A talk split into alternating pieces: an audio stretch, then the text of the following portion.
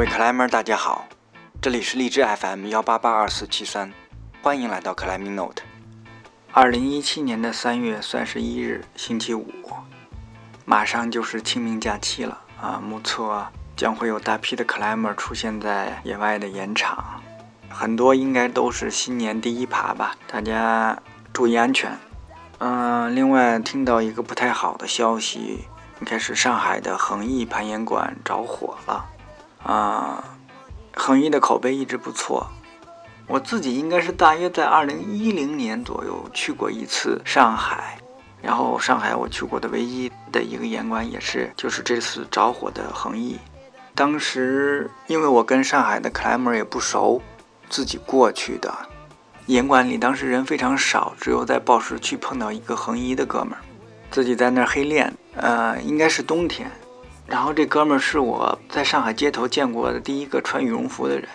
后来我知道是著名的二哥阿木，就是我去的时候他已经应该练的快练完了要走了，然后我自己一个人爬了一会儿。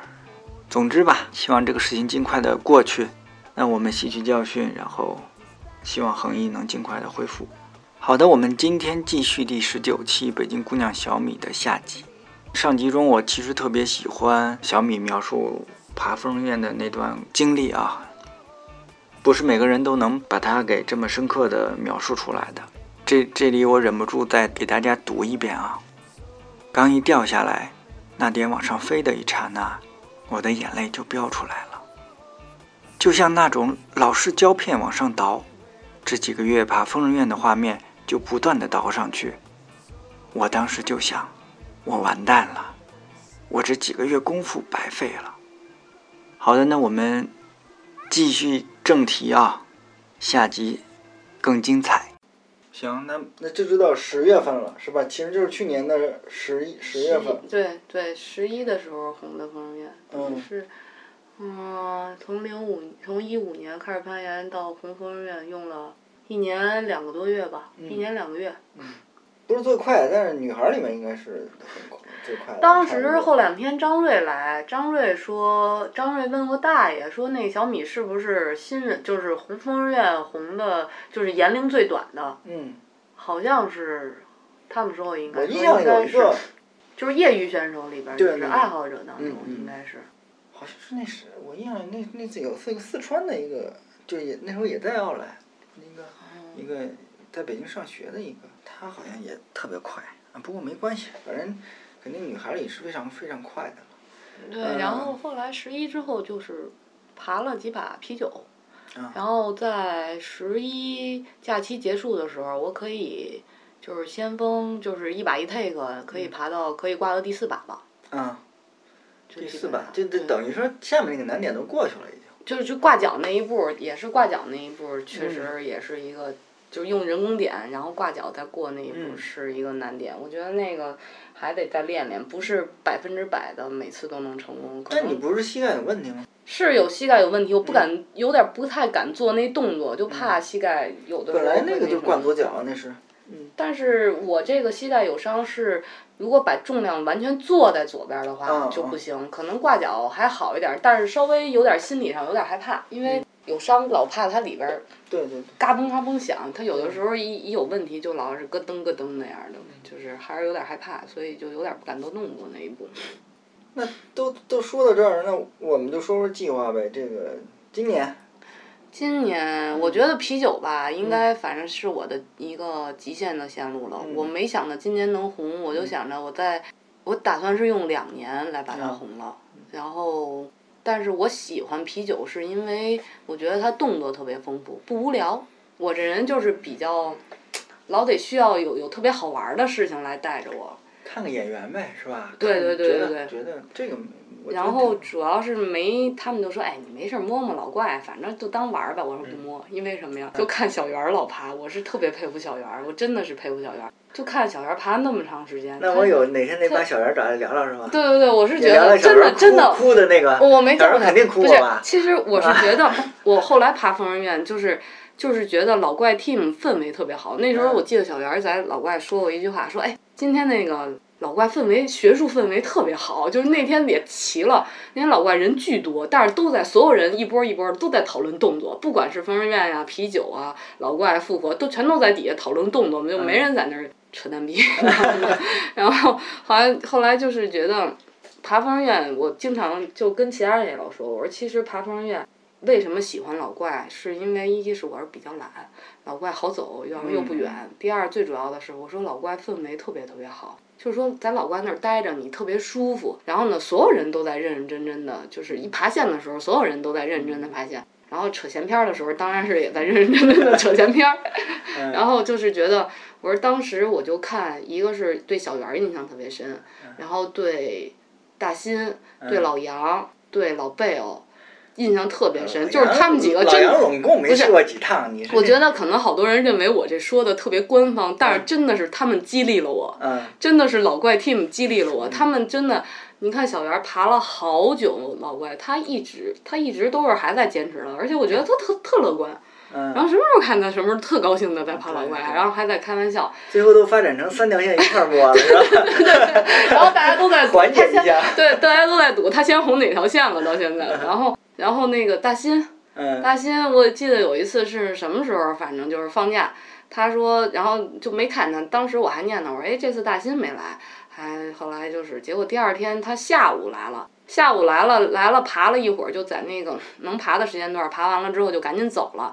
走了之后，我们第第三天去，应该是九月份，应该好像是那个中秋节，嗯好像是中秋节，反正第三天忽然发现，哎。他又来了，他说反正那好像就是昨天回去有事儿，然后今天反正抽空又又赶紧来了。我觉得真是真爱，我就觉得，然后再然后看老杨，就是就是爬那个老怪的时候，包括那几把很接近，感觉要挂进去，结果哎抓上快挂了，当时就觉得哦，而且你知道他们就是每次都很接近，然后很快就觉得马上就要红了，然后又掉下来，然后再重新爬。就是这种一遍一遍的，就是老是往上激励着你，就就觉得那当时就觉得你鸡皮疙瘩都要起来了。看他们，就是你鸡皮疙瘩起一层，然后就觉得他们都这样了，你还用你还有理由不爬 疯人院吗？人家都幺三的都这样的，你幺二 B 的，你有那么短的线，可能也就是老怪啤酒的一半的线，你有什么理由不爬上去啊？然后就觉得，哇塞，我觉得他们太牛了。然后再看老贝欧。就每天一天来这儿，只要说爬三百，就一定要完成任务；爬五百就不不完成任务不回去。九月份那几次，我还我还记得我发朋友圈，天儿不好，然后刮风下雨，一直就在那上面爬。那些人就从来就没下过来。我一看下雨了、刮风了，我赶紧躲去了。他们好家伙，系了安全带就要上去了。我说这是什么情况啊？然后我就觉得。太牛逼了，这些人！我说，我觉得这就是一种精神，真的是精神在支撑着他们爬。我说太牛逼了，然后我就见谁都说，我说是他们激励了我爬疯人院，真的就是这样，我不是开玩笑。老费老师改变挺大的，就那个老贝欧那，就是你说老贝欧那新年的那个特辑，说老贝欧那个，我自己在那儿听着，我都乐趴了。就是那，我知道。擦粉，对吧？然后后来上厕所，然后一定要喝喝喝可乐，喝宝矿力，喝红牛，缠手指，什么弄弄那个粉，然后戴头盔，各种的，各各种的，他他他一定要他那仪式感了都。对对，他那仪式感特别特别特别强。对对对，特别特别强。必须走过这个仪式，然后。好像才进入某种状态，对吧？对对对，后来我们就老开玩笑说，哎，你看啊，就马上五点多了啊，是时候红线的时间就到了。然后我说，我说老贝哦，我说你这该爬了啊。那当时我说我记得特别清楚，你爬啤酒那时候是六点零八分开始。我真的是特别清楚。后来那个爬复活的那个红点的视频也是我拍的嘛。然后就是还说，我说被我这条就红了，就特别有感觉。而且我发现，我说我说我发现，我只要一拿起摄像机要拍谁，感觉就这人就要红了。我说我说以后。那回头带心你得给拍一下呀，要不然老那个。对对对，就是就是，其实那个你看贝我爬复活跟爬老怪吧，那视频我都是从半截儿开始拍的。我忽然就觉得，哎。好像要红了，我赶紧拿出手机给他们给他拍，然后就就真的是红了。啤酒真的是从头录到尾，还找了一个特别好的机位，就在那大石头上录的。然后当时就是那天他红啤酒那天，老怪人还特别多，就感觉都站不下了，马上都要。对。我们讲讲块儿比呗，就你这个还是真是挺挺有缘的，这一下从那边就开始攀岩了，和其他的人还真是不太一样。对，然后今年是第四次去瓜比了，然后为了那个因为你比较适应那儿是吧？嗯，就觉得特别美。嗯。其实其实。我是觉得有点热，所以我稍微有一点不适应。嗯。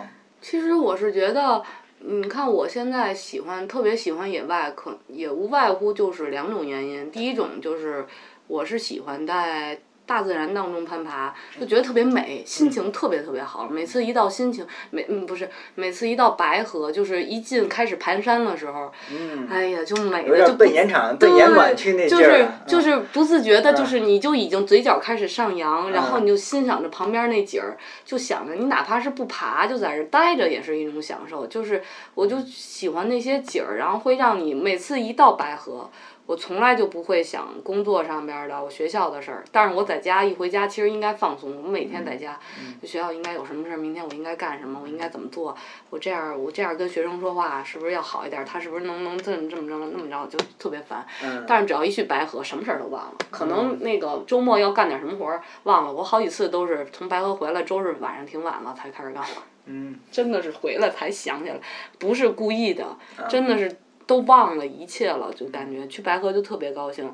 然后第二点，我觉得我喜欢野外原因就是人嘛。我觉得你在哪个领域里，你找到了就是这种，应该怎么说，就成就感。嗯嗯。你找成就感了，可能我红完疯人院之后，我信心就大涨。我在这个领域里，我找到成就感了，我就喜欢这一块了。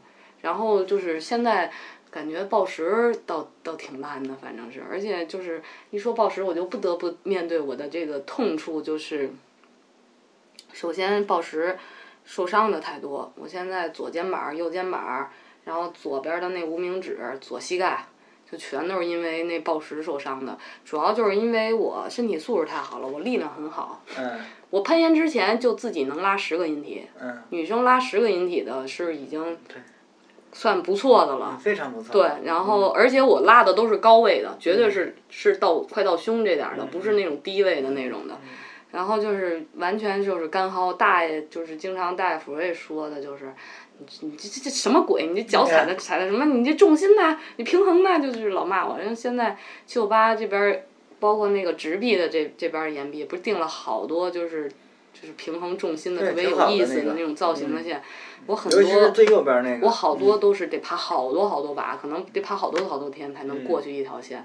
我真的是平衡重心真的是超烂的那种的，然后完全就是，就是还是跟就是有太有劲儿了，真的是，真的是也不好。然后现在报时主要是一是因为比较忙了，现在去的也少了。第二有的时候吧，那天就是生气了。就爬的不好，然后自己一般到周日都得八点关门嘛，一般都到六七点七七点多才收摊儿。那天爬的跟屎一样，什么鬼？然后五点左右收摊儿我就走了，我就生气了，跟自己跟自己跟自己较劲，然后就觉得爬的爬的还不如人家那新人刚来攀岩的人，然后我说不行，然后但是回去一想，何必呢？你不是还得练吗？第二天屁颠儿屁颠儿的，不是还得又过来了吗？所以就是说。得面对自己的这个弱项，各种负面的这个这个情绪，然后就跟你科线一样，嗯，是吧？你最后，嗯，就是就是各种各种叫什么呃，一个一个小坎儿，是吧？这东西。对，然后这次去去说的甲米，就是说这次今年去甲米就是有目标了，不是说为了红哪条线的目标，就是想。我就是想爬啤酒，然后我就是为啤酒做准备，然后我就去练先锋，然后去去练那个去练技术，然后去练挂快挂，然后去练先锋宝，然后今年就是去甲米，就是有目标了，就是就是为了就是一切为了啤酒做准备，然后今年多少天今年？今年从一月一月二十一号到二月十二号，二十二十二十一二天呢。嗯，不赖。对。嗯。二十一二天不赖。爬了呃红了两个吧，一个是那个什么 Good Medicine，一个六 C 加的还是六 C 的，在这小椰子树右边一条挺长的线，还有一个山上那个尾气壁。嗯。都挺快，反正基本上都是三天红了两条线。嗯先开始头一星期新鲜嘛，节奏特别快，三天红了两条线，后来就是再也没红过。然后后来爬那个 Playboy，然后爬那个 Live Up，然后都没红。Live Up 最后一天该走了，头一天该走了，然后 Free Free 给我保的嘛，我记得特清楚，Free 给我保的，最后一把感觉要红了，都过了，挂完第三把快挂了，其实就难点已经过了，然后到那儿就不知道应该怎么办了，都是大齁大齁大的点。然后就我那个绳儿绕在我大腿里边儿了，嗯掉下来的时候大头朝下的，幸亏福瑞给保的。嗯然后那个还不知道，就是第一第一感觉还是在这儿 hold 着呢，不知道怎么办呢。第二感觉就是大头朝下，然后就立起来了。嗯然后当时还还烧了一下手，因为福瑞说我下来的时候推了一把绳儿，我说有推绳吗？他说你有推绳啊？然后我说不知道啊。然后是就是横着横切了一下，烧了烧了一把手，那把反正是有点那什么了，而且头一天也是爬那为了红那来吧，就是那个晚上那一把六点左右嘛，天儿凉快了，就只能爬一把，感觉特别好。我记得那天最后一把还是大爷给我保的，然后后来那个结果右手抓的这个一个大点在这儿挂第三把快挂。一把挂不上，两把挂不上，三把四把挂不上。后来我说大爷赶紧收吧，冲了，然后就下了。下来一看手破了，就手破了，手破了。但是那一把我没有特别，就因为没有红点，遗憾就是觉得，但是那把我还特别高兴，是因为什么呀？在那一把之前，就是等于上午爬的时候，我我爬的规划的动作还不是特别好。其实其实就就是，比如说能交叉脚过来的话的时候，我非得要倒一步。当时还没有规划特别好，但是不知道为什么下午的第一把就晚上的第一把爬的时候就特别顺。就是爬的特别特别顺，就是很自然而然的就找到你该踩的脚点，很自然而然的就把动作做出来了。那个是我感觉最好的那一把，然后就觉得整个儿就是特别放松，想的东西也少。但是当我挂不上快挂的时候，我想的就多了，就挂快挂挺挺挺瞬间那烂的，对，瞬间力嗯竭。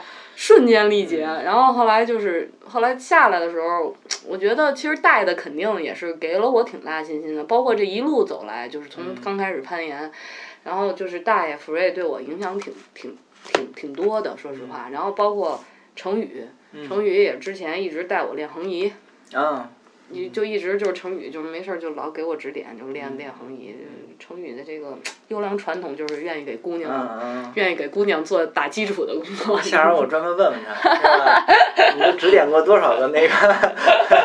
对他，他应该是挺多的。他是他这个优良传统，好像据说延续了很多年了。啊，嗯，对对对，然后，然后下来的时候，大爷就跟我说，说你跟我用的脚点一模一样，嗯说就应该这么爬。我说，我说我也不知道为什么，我说上午最后一把的时候还没有规划这么好呢，我说下午规划特别好。他说这跟规划没有关系，这就是你自然而然出来的你自己的反应，就是你自己对岩壁的感觉。嗯然后我当时就觉得，我就需要这样的。我爬野外的时候就需要这种感觉，我我爬啤酒也需要这种感觉，所以我就觉得贾米没白来，也没白练，然后还还嗯当时还特别高兴的是，因为嗯保了很多的那个先锋宝，啊，对先锋宝这次练的也特别好，然后。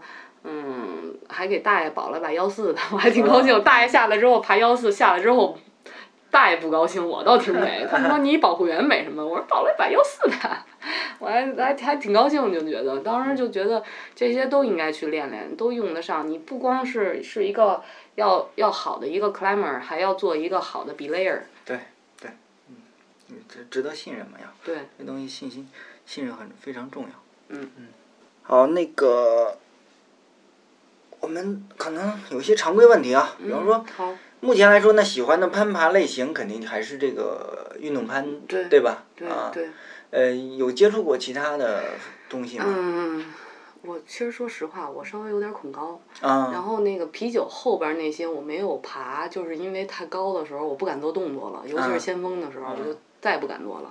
然后那个就每次就就就老想带我去爬节组，啊我死也不敢，我就是站在那个旁边儿，就站在那旁边儿往下看，我都腿软。你说让我先下去，再让我爬上来，先说谁想带你去爬节组啊？那个那时候大爷，啊那时候崔元一来北京，就是去年八月份的时候，嗯然后那时候我不是还在放暑假嘛，崔元一来了，当时星期一他们周日就都走了，星期一我陪着，大爷说走，带你爬街组去。嗯哎，我吓得腿都软了，你当时嗯你都不知道。后来结果是因为那个，因为那时候下大雨，那石头冲了，那个路毁了，过不去，过不去就没爬节组。哎呦，千幸万幸，我就简直是阿弥陀佛了，幸亏没去爬。然后就回来就随便在那个牛逼那点儿爬了爬，因为太热了，就去牛逼峡谷那点儿玩了会儿。然后后来就是他们那个还有谁经常爬节组的呀？我就看木沙呀，我就嗯看朋友圈儿看木沙大腿呀，他们他们经常爬。然后我知道那时候那谁他们也爬过，那个无忧嗯无忧，然后豆子还有谁？程宇也说要爬，阿满、Echo，嗯他们他们他们都说要爬。然后我其实挺想去看看去的，我不见得想爬。我觉得我后来我就问他们，我说我想如果我爬到，比如说我爬到三十米，我说我说我不敢动会儿了，怎么办？他说他们说接着爬呀，你还想下来啊？我说我我说我死活就手软脚软爬不了啊，那你得爬呀。啊，我说那我考虑一下嘛。我说我有点害怕这节组，而且我从来没爬过，是不是这操作什么的得得得需要一个是得事先琢磨一下这事儿。严格要求，其嗯他的就是看他们那个传统的，我也害怕。我这啊人其实胆儿挺小的，嗯我看那传统那 CC 的，我老不太信任那玩意儿。那报时呢？报时，就是严管我们不用说，野外你现在爬吗？野外报时从来没报过，因为我害怕。啊因为我觉得首先垫儿薄，第二那个石头，万一我掉下来磕哪儿哪儿碰到哪儿，我觉得我就，呃，就是要不就是骨折，要不就是嗯你说万一磕着头骨脑震荡怎么办？就老想这个。嗯不不敢，我也不想去尝试。说实话，这个是实话实说，确实也是害怕。，OK，没关系，这个每个人有喜欢的东西嘛，线路就挺足够，挺足够，你去，还有好多好多线，对吧？老嗯怪去搞，老哥就我觉得这啤酒就够我喝一壶的了，反正嗯是应该。你慢慢喝嘛，嗯然你是吧？然后风格这块儿，我们还是就是说，你这种还是属于这种就是死磕型的，逮着一条觉得喜欢，对咱们就照着来，对是吧？对对对，啊我就是属于那种别人说什么无所谓，你爱怎么说怎么说吧，我就是跟他较了劲了，死磕到底了那种。没关系，你们这派有列叔在前面走着呢，嗯挺好。对列叔那期我听了，所以嗯列叔当时那天晚上我自己一人躺如果你想爬幺三，你就去爬对？我我当时听列叔的那时候，列叔说那句话的时候，我梆一下坐下，我说没错，就是这样，我就指着我自己手机，我说没错，就是这样的，说的好。呃，好，还有一个我觉得呃也特别想问的问题，实际上你这个一五年七月开始啊，嗯，也就不到呃不到两个年纪，对实际上是吧？对。嗯，然后咱们刚才聊，我也觉得是呃，嘎嘎之前说的，我们都有一些共同的感觉，就是有时候会有兴奋，是吧？去演馆，甭管说去演场啊，那这种，那你觉得最吸引你的啊，能够这么去，好像有魔力似的这种东西，你觉得它最吸引你在什么地方？魔力其实主要我觉得是自己的一个感觉，还有那个在不管是在严管还是在野外的时候攀岩，就小伙伴儿之间的那种氛围。然后当然还有就是吸引我的就是野外的那种美丽的景色。嗯报时的话，我觉得就是你完成一条线，就那种就是那种成就感。然后再还有就是 就是这现在咱们奥莱经常说的这个要动脑、需要智力的这个过程，你知道吗？有的时候你这一条线真的就是发现问题，解决问题。对对对对对，这个真的是这嗯这条线，哎，还可以这么爬，对其实是这么爬，不其实是你没有那么所想对，没？有那么难。换一个闹了半天姿势，对，嗯换了一姿势，换了一个手型儿，你没准儿这么拍不对，哎，你这么拍，哎，就嗯对了。然后就觉得这样的就就挺好。包括其实，在暴食当中，我过不去的时候，然后那种沮丧，那种是那种特别烦的烦躁的情绪，其实也是一种吸引你去不断进继续去爬的一种动力。我觉得，就不光是有成功有喜悦，也有失败和泪水。嗯嗯我我觉得是这样的吸引我的，然后每次就是到现在还是有这种感觉，一去演馆之前，包括一去野外之前，就马上快到了那种，就心跳的很快，就心跳的很快，嗯然后你多困你都立马就不需要咖啡，然后你立马就清醒了，就就是那种就是要见男朋友的那、嗯那种初恋，就是约会的那种感觉，就是约会的那种感觉，就是就是那样的感觉。那我就多问一句，那现在这个男朋友这情况什么情况啊？因为我现在去年关系比较少，不太不太老打听这事儿。这个吧，往后好说方便说吗？也没有你想知道什么吧，就是我我就想知道现在是什么情况。现在就是有人追，还是。哎呀，不行！这句话我一定要说。这句话是我一直想说的。当时在加密小麻将那节目，你看了吧？啊，我看了。嗯，对，我以为小麻将会把我这个说的这句话放在里边，他没有放，因为他给我录了。当时我们在坐在 relay，嗯，那个我，我陈云儿，嗯，还有麻将，然后四哥，我们四个去 relay 玩去了，然后坐 relay 旁边的那个那个餐馆里边聊天，然后，然后我说了一句这话。然后麻将说：“你等会儿，等会儿，再说一遍，我要给你录下来。就是说，关于恋爱这一块儿，就是我始终相信，在这个世界上，某一个就是就在这个世界上，是肯定有一个人是欣赏我，然后包容我，不管是我的好我的坏，他都是都能接受我的这么一个人。但是我们两个有有可能是两个平行线，永远都不会相交。但是没准儿在某一天。”某一个对的地点，某一个对的时间，我们俩就相交了。嗯。然后也有可能我们俩永远是两条平行线，也有可能我们俩就会在，在在在这样一个节点上就相交了。然后小麻将说：“哎，这特别好，我就给你录下来。”然后这个是我始终，就是到现在都相信的，就是我自己总结的一句，就关于恋爱的这么一句话。我觉得，还是至至至少挺美好的，我想的。可能现实没有那么的，嗯，对，那么的美好。但是我自己想的还是非常美好。我始终保持着这么一颗，就我始终坚信会有这样一个人。嗯。就哪怕到最后找不到，我也始终是坚信的。好好好，嗯，没关系。我我这个我们节目也也是要那个，你都说到这个东西了是吧？那我们就稍微八八卦一下啊，没事，好吧，没关系，嗯我不介意。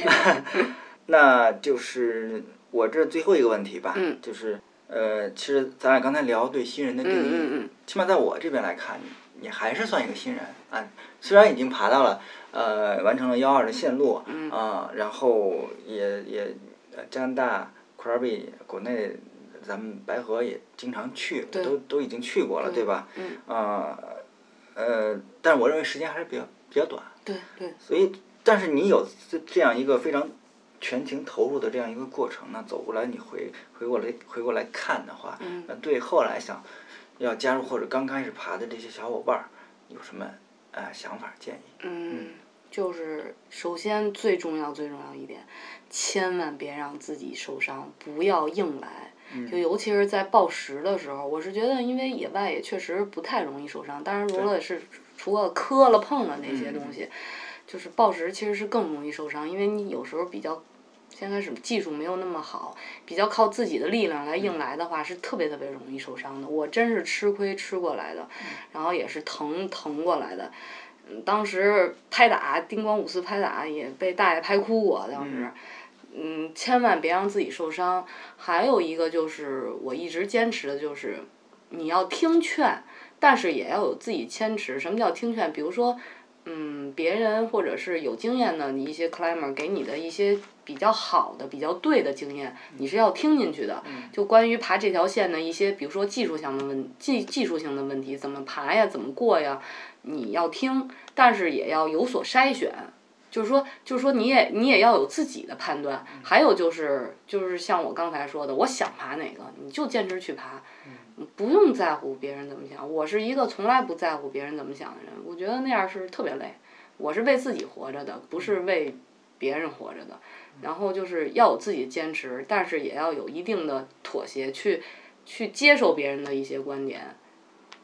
这个也是挺重要的。你想你想去做什么就去做。自己要动脑。对，不要不要有那么多顾虑，说我这条线。不要人云亦云，你要自己思考这个东西。对对对，就是不要说这条线，哎呀，我爬不了怎么样的。当时我也是这么想的，但是我就是我就硬爬，我生爬。我当时从来没有想着我能红风云，但是最后也红了，然后信心还大涨，各种的轻飘飘了，就 那样的。反正我觉得。就是红一条你的极限线路的之后，对你的信心各方面都是收获对，而且技术上面我觉得也会也真的会长，就感觉方面的对那种岩壁的那种感觉也是。我相信现在你对他动作记得还是很清楚。很清楚。对吧？但是我觉得要再红可能有点难了。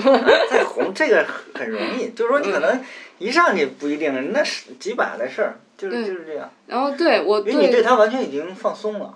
啊，那个时候还老做梦呢，啊，就是做梦就梦见该抓哪个点，然后，然后哎这点掉了，然后就是说 哎我怎么老也抓不住那个点，就老是做梦，然后白天上班的时候，反正上着上着课就是想着，就这手就开始这样，就开始比划，你知道吗？我出右手抓这个，出左手抓那个，脚应该倒到哪儿，就开始就开始琢磨了，就已经开始就已经开始魔怔了，当时你知道吗？然后我们同事十一的时候还跟我在这儿待了两天。当时就说：“哎，说你，你们这个太牛了。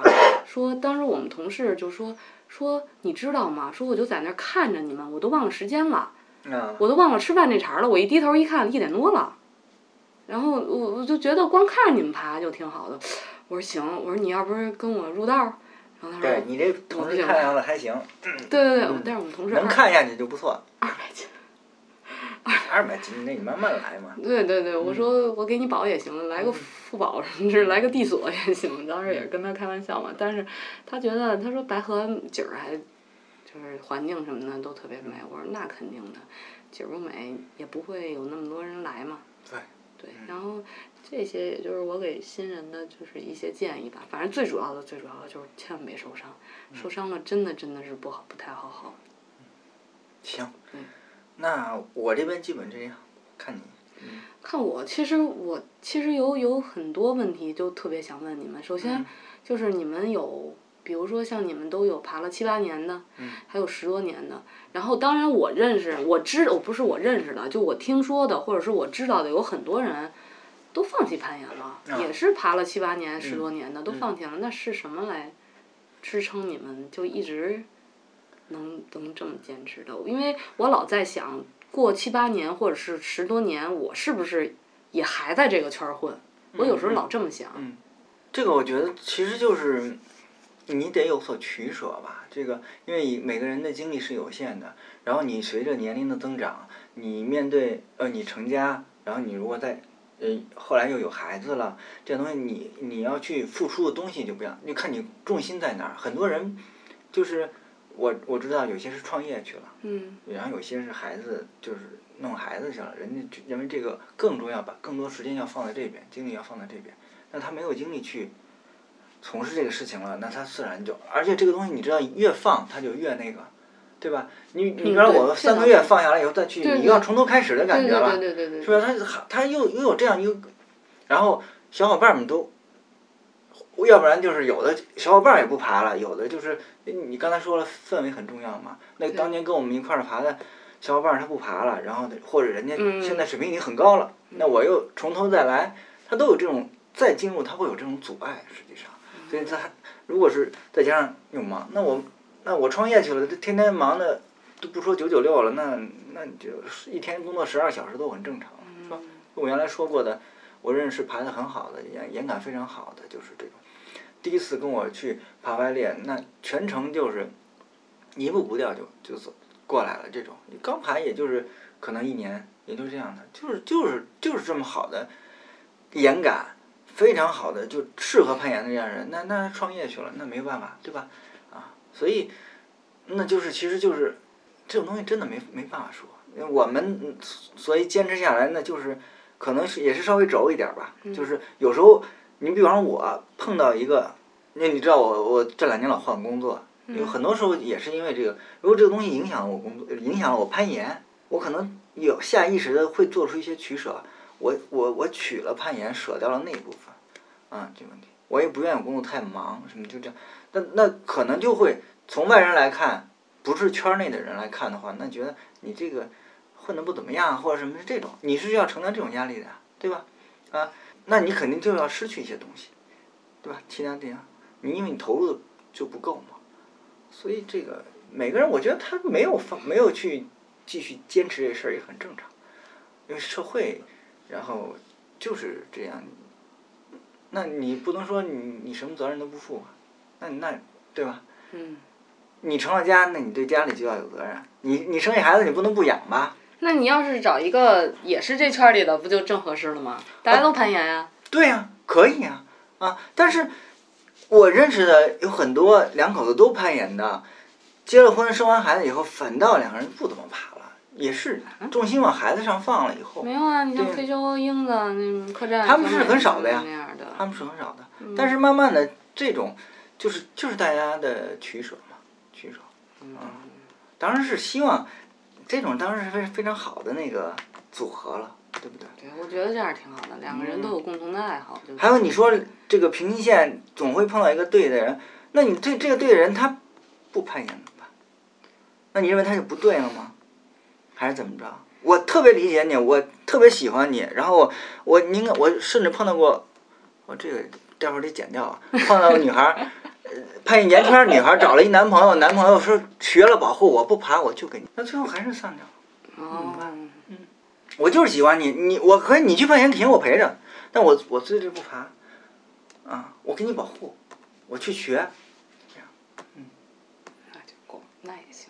嗯，反正我觉得有一个共同爱好的，共同爱好的伴侣对对，那这个是非常好的，因为其实你两个人你你在一起，你刚才说就是说他所有都会包容你啊什么，但实际上以我的经验就是说包容是肯定应该的，对吧？但是实际上你两个人要想在一起长久在一起，它一定是一个磨合的过程。对那所谓磨合，就是说你也得呃有些地方你们得磨合嘛，就不是说那个他光磨他，你也得磨。有一点就是说，嗯你知道，我就看你们这些人也挺奇怪的。你像我就是特爱玩的，嗯我攀岩接触攀岩之前，我就每年寒暑假都要出出国去旅游的。我去的国家非常多，我就闲不住的这些人。嗯我觉得攀岩的这些人也都是闲不住的，那他们就是，就是比如说你一个人想爬，另外一个人就不爬，或者是不想爬。嗯那我我就是比如说我今天就想去甲米，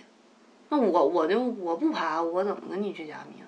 我在那儿待着，你看你爬呀，或者是你找那平线那头儿的必须要攀岩就完了，因为你现在有机会，知道吗？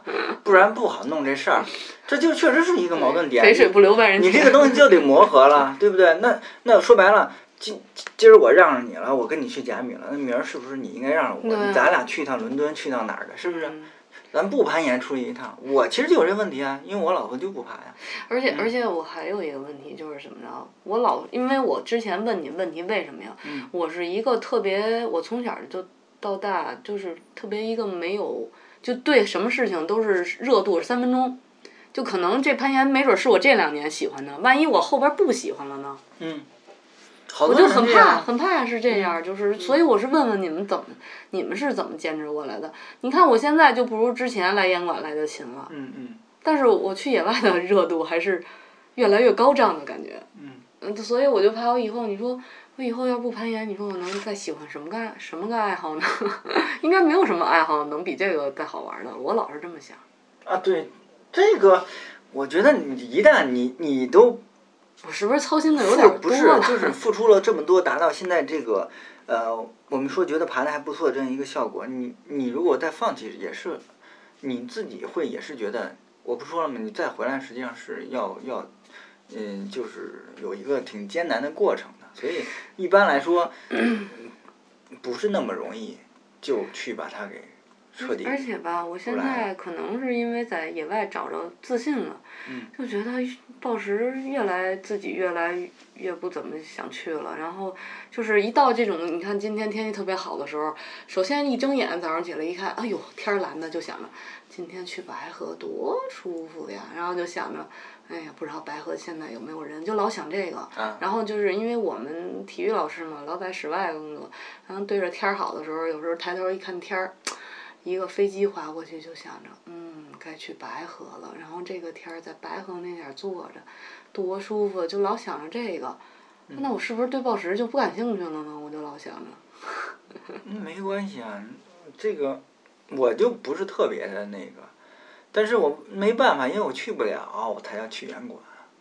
它就是一个，那你就是算一个训练的手段呗，嗯，嗯，对。对吧？嗯，然后去逼逼会儿，是吧？然后主要是逼逼吃饭。训练确实是也确实非常有效的手段。这这些年，眼看着就是好多不认识的、认识的进步都非常快，那完全是得益于有严管这个东西，然后在这边。嗯。那早期北京的 climber 有就是没有进过严管的，就是在白河练出来的，是有这样的呀，一直是有的。嗯，够了，我觉得还是去野外爬更有意思一点，就是没有那么无聊。对你自然环境给你这种全方位的这种感官的这种这种接触的，其实有的时候，说实话，先开始去白河，包括现在去白河，不见得一天都爬。嗯。我就是我这人还特懒，我可能就一天就爬两把，剩下就在那儿待着吃东西聊天儿，就往那儿一躺。那老怪物强度那么高，一天不就五把吗？那怎么着？是不是？人家爬的是那幺三的线，跟我不一样。不是那个是，你你那个时候你面对的疯人院和他面对的那个，呃，老怪对每个人来说，他对你自身的强度来说是一样的，就是你你就是。所以我挺佩服他的。疯人院我每天爬两把我就崩溃了，你不是说让我爬三把五把的了，就真是受不了。所以我我就很佩服，我就觉得老怪替你们这些人。都是挺挺挺挺挺有个性的，还还都是挺坚持的，就是这个过程，有毅力，真的是我天呐，真是一死磕呀，死磕到底那种的。新哥就要准备出动了，嗯，再再接再厉。再接再厉，他他缺我这么一个红点摄影师，这这，请你转告一下，新哥。没关系，他肯定听这个，我跟你说。好嘞。嗯。嗯。还有吗？没了，嗯，没了。我觉得今天聊的特别高兴。嗯，OK，那我们就谢谢小米，好吧？呃，因为叔叔这个真的好长时间了，嗯，终于呃也录这期节目，然后。呃，尽快剪出来，咱们尽快播出。好嘞，那我会不会成网红啊？那你得给我，你给我一大头照来，别再找一替身了，跟那什么，是吧？行，我觉得我那个爬爬疯人院那照片儿也挺好。今天在贾米拍那黑白的那个，我也挺喜欢。虽然被张瑞诟病了一下那个照片的构图，但是我觉得还挺好。对，自己喜欢。OK，那就这样，好吧？那咱们就首先，嗯，这个啤酒啊。有有目标了，嗯，不要受伤，然后咱们尽情的享受啤酒，对不对？对。啊，还有这个，那个人问题，你这个平线的这我我就不好说了，咱们，哎。争取吧，我我今年顺其自然，我在二零不，我在二零一七年一月份的时候，在甲米跟攀岩的小伙伴们已经说了，我说我打算今年把谈恋爱。